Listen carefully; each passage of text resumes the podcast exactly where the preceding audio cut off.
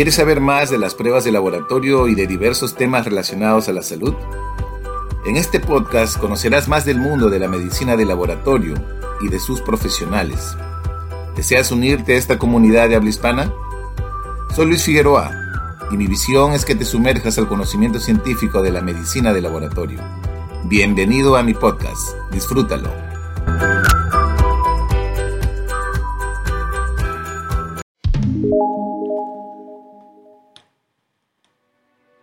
Hola y feliz día para todos. Soy Luis Figueroa y los estaré acompañando con la mejor información sobre medicina de laboratorio. Bienvenidos a nuestro sexto episodio de tu podcast preferido. En esta oportunidad hablaremos sobre el impacto clínico de las vacunas contra el coronavirus y las pruebas de laboratorio. El número de vacunados en los países de la región aumenta día a día según sus planes de vacunación en su primera etapa, personal sanitario de primera línea y adultos mayores, en especial aquellos que tienen factores de riesgo y son los más vulnerables.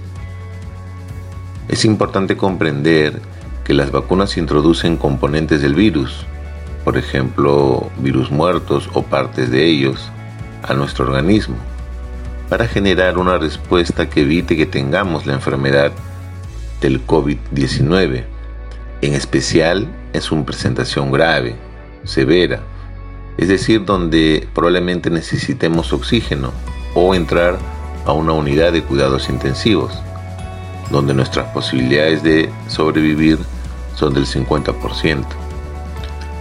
En este punto, estando uno vacunado, puede infectarse y presentar una forma leve o moderada, pero las vacunas estarían protegiéndonos contra una forma grave o mortal del COVID-19. El responsable de generar esa respuesta de protección es el sistema inmunológico, que en realidad tiene dos respuestas. Una que se conoce como humoral, que es la que va a producir sustancias químicas líquidas, que son los anticuerpos, que específicamente se van a unir al SARS-CoV-2, y la respuesta celular, donde algunas células van a tratar de debilitar o matar al virus, o también van a guardar una memoria, un recuerdo contra este virus y en una futura infección defendernos y atacarlo. Existen vacunas que por las características de los microorganismos pudieron ser erradicados del mundo de algunos continentes como la viruela y la polio. También existen vacunas que generan una gran respuesta de anticuerpos y pueden evitar así una posible infección, como por ejemplo la hepatitis B. Sin embargo, otros virus tienen cambios importantes en su forma, es decir, mutaciones, y hacen de que tengamos la necesidad de actualizar esas vacunas, como por ejemplo lo que pasa con el virus de la influenza. Pero hay otros virus que lamentablemente mutan demasiado, generan muchos cambios y a veces es casi un desafío generar vacunas contra ella, como es por ejemplo el VIH. Entonces, ¿cómo será esta dinámica entre las vacunas actuales y el SARS-CoV-2?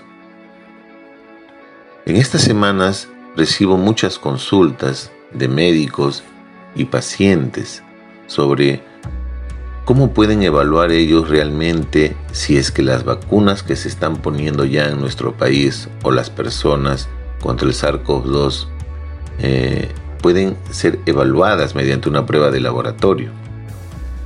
Para responder esta pregunta debemos comprender que la industria diagnóstica, es decir, las empresas que producen estos reactivos o estos dispositivos in vitro durante todo el 2020, fabricaron muchas pruebas dispositivos que nos ayudaron a determinar la presencia de una respuesta contra el SARS-CoV-2 buscando básicamente anticuerpos de unión. Fueron anticuerpos ya sea de baja afinidad o de alta afinidad, de diferente tipo, inmunoglobulina M, inmunoglobulina A, inmunoglobulina G, así como se denominan, y que se unían a diferentes también componentes del SARS-CoV-2, o sea, del coronavirus. Se unían, por decir, a esas espículas o conocimos como spy o se unían a su cuerpo, por ejemplo, a, a la envoltura o a componentes internos, nucleocápside, etc. Entonces estos anticuerpos eran diferentes a los que actualmente necesitamos para evaluar si es que hay realmente una respuesta favorable cuando nos ponen las vacunas.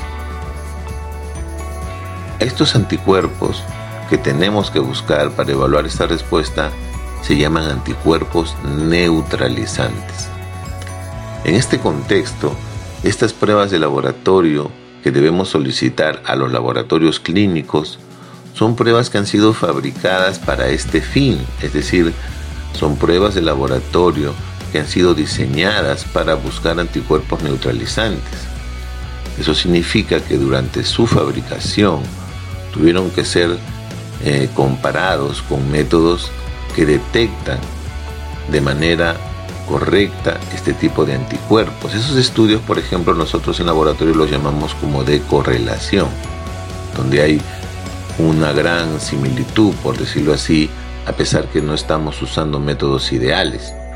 Estos métodos tienen nombres extraños como neutralización por reducción de placa, microneutralización, el uso de virus pseudotipado o otros virus conocidos como virus sustitutos o subrugados.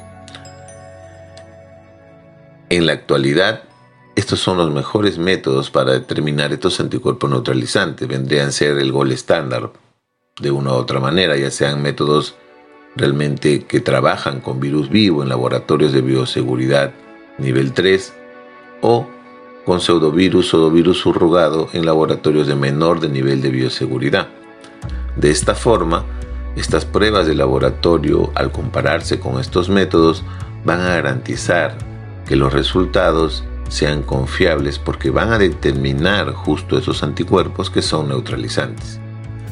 En otras palabras, la mayoría de laboratorios en estos momentos tienen métodos que no van a determinar estos anticuerpos neutralizantes, solo van a determinar esos anticuerpos de unión contra el coronavirus cuya utilidad principal es ver la infección previa contra el SARS-CoV-2, es decir, infección pasada. Y no van a evaluar el impacto de las vacunas, es decir, la inmunoprotección, la inmunidad o el correlato inmunológico. Debes recordar también que muchas personas pueden dar negativo a estas pruebas de anticuerpos de unión, porque en realidad no buscan anticuerpos neutralizantes y eso tampoco va a significar que la vacuna no haya funcionado. Pero para fines prácticos debes buscar laboratorios que te digan que su método sirve para determinar anticuerpos neutralizantes. Recuerda que hasta este momento las vacunas están demostrando una protección contra la muerte cercana al 100%.